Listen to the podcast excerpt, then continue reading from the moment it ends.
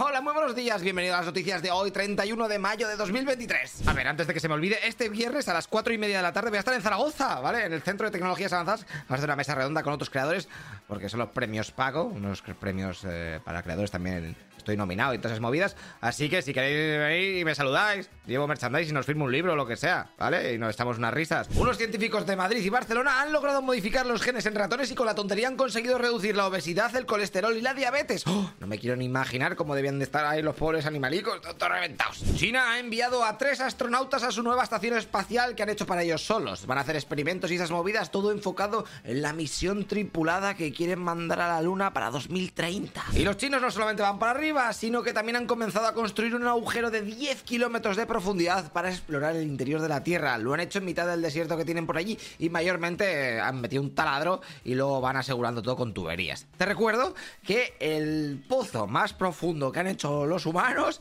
es uno de 12.262 metros, lo hicieron los soviéticos y en A Toda Leche, en el otro canal que tenemos, eh, próximamente os hablaré de él. O sea, está hecho el vídeo y programado, pero no, no me acuerdo cuándo sale. Pedro Sánchez se ha reunido con el administrador de la NASA que estaba por aquí de visitilla y ya de paso ha aprovechado para meter a España en el programa Artemis, que es el que quiere llevar una misión tripulada a Marte. La empresa de Israel Electreon ha conseguido el récord mundial de mayor distancia recorrida por un coche eléctrico sin detenerse. Fueron 1942 kilómetros en 100 horas. O sea que se hacen los cálculos, y no lo he hecho mal, son unos 20 kilómetros por hora. Y encima tenía truco, porque el coche tenía un sistema de bobinas debajo del asfalto eh, y iba cargándolo mientras iba circulando.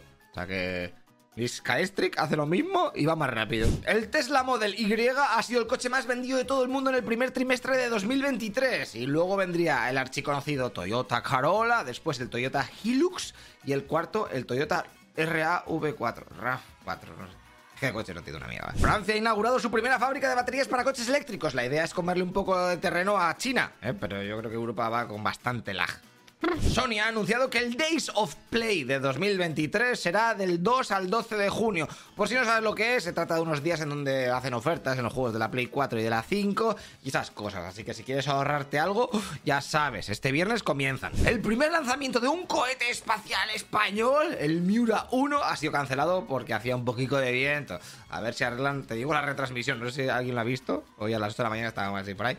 Eh se oía fatal, tenía una tortura eso de todos los niveles. De momento no se sabe cuándo van a volver a intentar lanzar el comete. Noticia random del día es que Ibai ha ido a Londres a no sé qué y ha aprovechado para ir al restaurante del chef Gordon Ramsay, el de San la y todas esas movidas. Y allí ha pagado mil euros por comer y ha dicho que estaba bueno, pero que prefiere los restaurantes pros de España. Como sabéis, Auronplay, bueno, a lo mejor no sabéis, tenía contrato de exclusividad con Twitch y se ve que ya se le ha acabado y ahora está negociando para renovarlo o largarse a otra plataforma. Alejandro Sanz este fin de ha dicho, a veces no quiero estar, literalmente, dando a entender que un día de estos tiraba el cable y se desenchufaba el router. Y claro, la peña se ha volcado con él, él lo ha agradecido y se ha disculpado por haber tenido un brote tan fuerte. Al rapero Morat le pueden caer seis añitos de cárcel por atacar e intimidar con un taser a varios agentes de policía cuando durante la pandemia en julio de 2021 se saltó el confinamiento nocturno. Serían cuatro añitos por lesiones leves a los mozos de escuadra y otros dos por tener un arma prohibida. Antes de detenerle, estuvieron persiguiéndole por haber lanzado botellas de cristal al vehículo policial desde unos bloques al grito de ¡Poli ¡Perros!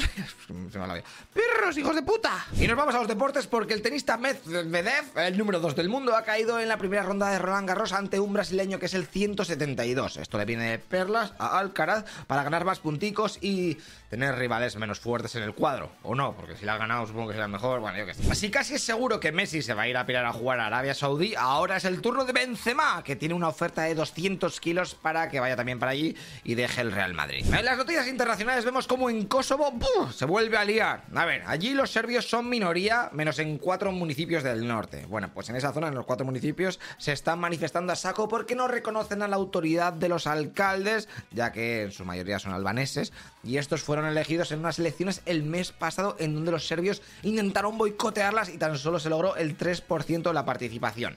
Bueno, pues la OTAN ha enviado más efectivos para controlar las protestas porque se está montando una guapa.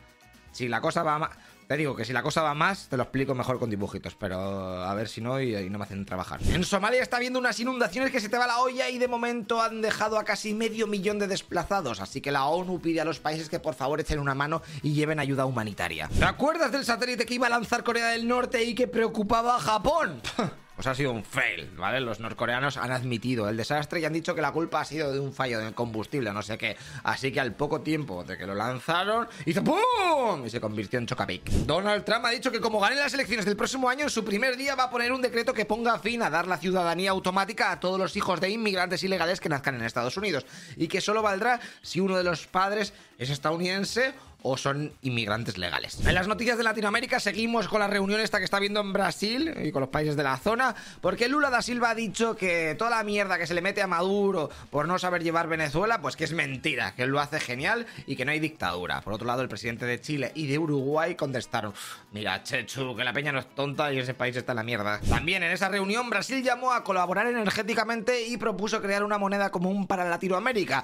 La verdad es que no es una idea nueva, ya desde los 90 se ha escuchado este plan, pero nunca se ha llegado a nada. Si nos movemos a la guerra, ¡buf! Ayer se atacó con drones a Moscú. Tampoco es que hicieran gran cosa, ¿eh? Algunos daños leves a edificios y ya está. Pero para que esto no vuelva a suceder, han sacado patrullas con rifles antidrones por la capital. De esos, no sé si los has visto, que son guapísimos, son gigantes. Ucrania dice que ellos no lanzaron los drones, así que no le echan la culpa. Y dicen que seguramente fueron algunos grupos um, rusos anti-Putin de dentro del país. Estados Unidos, por su parte, ha comunicado que no apoya en nada estas acciones tan y Putin ya ha dicho que va a haber represalias, aunque aún no sabe cuáles, está pensándolo. El fundador del grupo Wagner ha dicho que los culpables de ese ataque han sido peña de la élite militar rusa y que Rusia pues tiene bastante lag en el tema de medidas defensivas contra drones. Tiene que evolucionar bastante. El principal partido de la oposición de Sudáfrica quiere llevar a los tribunales a Putin si pisa su país, porque se supone que en agosto irá para allí a una cumbre de los BRICS y como hay una orden de arresto por parte de la Corte Penal Internacional,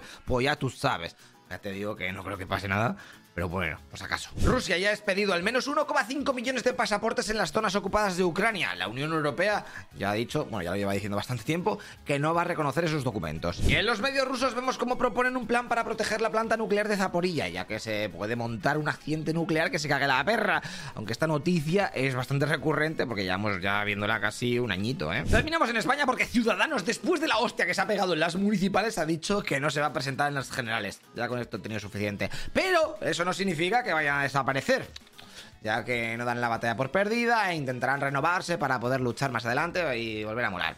Good luck. Movimiento Sumar, este es el nombre oficial de la plataforma de Yolanda Díaz para las generales. Ahí irán un chorro de partidos de izquierdas, así que todos los que quieran meterse deberán hacerlo antes del 9 de junio, que es cuando se acaba el plazo para registrarse. Venga, y ahora una noticia para motivarte, porque como van a disolver el Congreso para el tema de las elecciones, a todos aquellos diputados que no tengan otras fuentes de ingreso, les harán un pago único por los 52 días que no van a currar. ¿Vale? O sea, que de ahora, cuando sean la, tengas que votar, ¿vale? Que es el finiquito. O lo que es lo mismo, entre 7.000 y 9.000 pavos que les van a dar a cada uno por hacer absolutamente nada, que es más o menos lo que suelen hacer también cuando no hay elecciones y todo eso. Así que si hacemos cálculos, porque son unos 200 diputados, en un momentico el Estado se va a gastar entre 1 y 2 billones de euros. La inflación sigue bajando, menos mal, ahora se sitúa en el 3,2%, que es el nivel más bajo desde julio del año pasado. Esto se debe a que han bajado el precio de los combustibles y la cesta de la compra pues se ha moderado un poquito.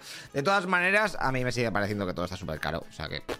Llámame loco. Las comunidades autónomas o reinos de taifa que más pasta han recibido del Estado como parte de la financiación autonómica son Cataluña, Andalucía y Madrid. Y luego vendría bastante más atrás la comunidad valenciana, Galicia, Castilla y León, etc. Y en el tiempo decirte que parece que las lluvias van a seguir on fire en esta zona del mapa durante los primeros días de junio, así que ten cuidado con las inundaciones y lleva paraguas.